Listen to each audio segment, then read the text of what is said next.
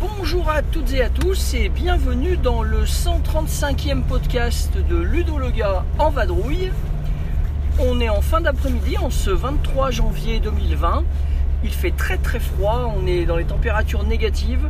Je me gèle, j'ai coupé le chauffage pour pas que ça fasse trop de bruit quand j'enregistre dans ma voiture. Et donc euh, voilà, ça va être une certaine épreuve que je vais vivre pour vous. Je vais donc aujourd'hui vous parler d'un sujet qui me tient à cœur depuis samedi dernier, euh, à l'o- à l'occasion d'une partie de Orléans Stories avec euh, deux de mes acolytes euh, ludophiles. Et depuis samedi dernier, j'ai découvert le syndrome du jeu trop. Le syndrome du jeu trop. Vous allez comprendre. Je vais vous expliquer ce que je mets derrière ce vocable. Alors, le syndrome du jeu trop, c'est un jeu qui a trop de trop de choses. Dans l'exemple d'Orléans Stories, qui me servira de fil rouge pour euh, tout mon petit podcast, eh bien dans Orléans Stories, on a déjà un jeu qui est à la base trop cher. 75 euros pour la boîte d'Orléans Stories, c'est tout simplement trop cher. La boîte, elle est trop grosse et pleine de vide. Certes, c'est pour accueillir des nouveaux scénarios, c'est c'est ce qui est en tout cas dit par l'éditeur, et c'est une excellente chose, mais quand même, on a une boîte de l'épaisseur des grosses boîtes Queen Games euh, des années, euh, début des années 2000. Donc vous voyez, c'est des grosses boîtes très épaisses, et la boîte est particulièrement longue également, donc on a quelque chose d'assez massif quoi. Donc trop, être trop gros, trop cher, euh, voilà. Ça, commence comme ça mon, syndrome du jeu trop. Ensuite, et peut-être le plus important, la règle est vraiment trop longue à lire. 24 pages de règles en anglais. Même si vous euh, n'avez pas trop de problèmes avec la langue de Shakespeare, bah, malgré tout, 24 pages de règles, c'est beaucoup. Et si vous faites le malheur de ne pas lire, euh, on va dire, les, certaines parties, même euh, dans l'autre scénario, puisque dans le jeu il y a deux scénarios, donc euh, si vous lisez que le scénario qui vous concerne, ça va vous économiser euh, 3-4 pages, mais vous risquez de manquer des infos. Et pourquoi je dis ça? Tout simplement parce que la règle, elle est trop pleine des, de problèmes. Quoi. On est obligé de la corriger. Il manque pas mal d'éléments. On trouve quelques réponses sur le board Game Geek. Il faut quand même savoir qu'on a euh, je ne sais combien de sujets euh, pour aborder ces questions de règles euh, sur ce jeu. Et effectivement, il y a des éléments qui sont inscrits dans l'un des scénarios. Je pense à faire une paix, par exemple. Faire la paix ne peut pas être fait dans la faveur du roi. Mais c'est pas écrit. voilà, petit exemple parmi d'autres. Et donc, si c'est une règle trop longue à lire, elle est forcément également trop longue à expliquer à ses camarades. Même pour des gens qui connaissent Orléans. Donc, c'est ce qui s'est passé samedi dernier. Euh, les deux personnes avec qui j'ai joué connaissaient le jeu Orléans, hein, le, le best-seller hein, de DLP Games et Matago. Et bien malgré tout, il m'a fallu pratiquement une heure pour expliquer la règle de Orléans Stories, la faveur du roi. Euh, j'aurais pas pu beaucoup plus condenser ça. Hein. Allez, 45 minutes peut-être, mais c'est très compliqué de tout expliquer. Il y a beaucoup de tuiles différentes et c'est important que les gens les connaissent.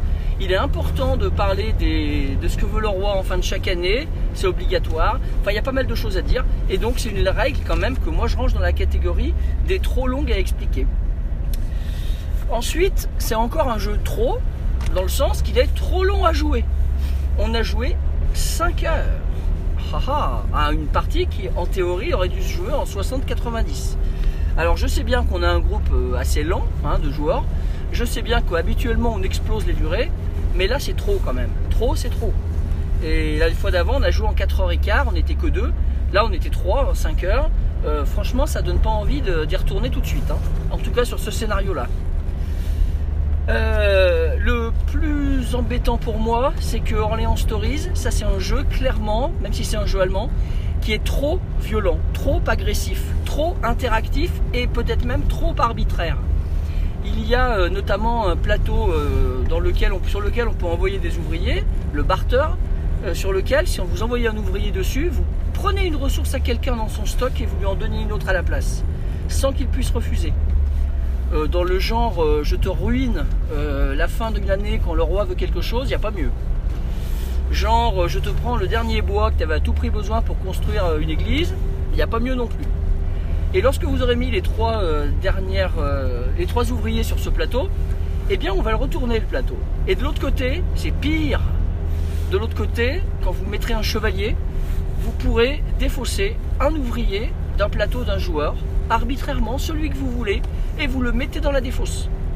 Donc non seulement le joueur perd un pion, mais en plus il ne fera pas une action ce tour-ci avec ce pion, et donc l'action en question certainement ne pourra pas se faire du tout. Ce qui veut dire que bah voilà, vous le plantez complètement, et sachant que c'est un jeu extrêmement tendu, eh bien vous, le, vous ruinez certainement ses chances de, de succès, voire même vous pouvez l'éliminer de la partie. Parce que ça aussi c'est un jeu trop.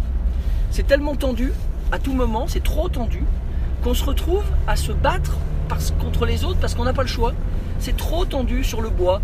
Le bois, c'est une ressource qui, euh, en quantité totale qu'on aura pendant la partie, c'est 25, à 3 joueurs en tout cas. Et en réalité, on en a besoin de 21 pour faire les constructions requises pour le roi à chaque étape. Donc autrement dit, on a une marge de 4. C'est absolument délirant. Euh, et c'est trop tendu, ça fait très très mal à la tête pour en fait un plaisir qui n'est pas forcément euh, euh, aussi, euh, aussi haut placé que j'aurais pu le croire. ensuite, qu'est-ce que je voulais encore dire? Oui, c'est que c'est très punitif, hein, c'est trop punitif forcément. ah oui, puis aussi sur le scénario de la, donc de la faveur du roi, vous avez compris, c'est de celui-là dont je parle, il y a trop d'ouvriers et il y a trop de ressources, sauf le bois. Et clairement, on nage en pleine opulence tout le temps. Euh, on n'est pas vraiment bloqué par, euh, par le reste des éléments, si ce n'est le bois et autres. Ce qui fait que finalement, on a, une drôle d'impression de nager entre euh, le manque de ressources, je parle du bois par exemple, et, et, le, et le trop plein des autres. C'est complètement curieux ça, franchement, et même en nombre d'ouvriers, c'est assez déroutant. Et puis enfin, je dirais que l'ordre du tour est trop important pour être laissé au hasard. Et c'est ce qui se passe pourtant. C'est-à-dire que dans Orléans Stories, dans La faveur du roi, le premier joueur change à chaque saison. Première saison, le printemps, c'est le joueur 1 par exemple. Lorsqu'on va passer à l'été, ce sera le joueur 2. Et lorsqu'on va passer à l'automne, ce sera le joueur 3. Si on joue à 3 joueurs, eh bien à l'hiver, le joueur 1 redevient premier. Et au printemps, le joueur 2, etc. Donc ça tourne. Mais le problème, c'est qu'il y a des moments où c'est crucial d'être premier. En l'occurrence, c'est crucial d'être premier lorsque vous avez besoin de bois, donc au printemps, lorsque le bois a été livré à raison de 3 unités de bois et de 3 de blé. Et donc si jamais vous êtes premier au bon moment, eh bien, vous allez pouvoir prendre le bois. Et puis sinon, tant pis pour vous. Donc ça, ça fait très mal. Et euh, je trouve, je comprends pas que l'auteur n'ait pas fait mieux à ce niveau-là pour équilibrer le jeu. Voilà, voilà, c'était le syndrome du jeu trop sur le site de Ludo Lega. Et euh, je vous dis à bientôt pour un nouveau podcast. À bientôt les Ludo. Bonne partie.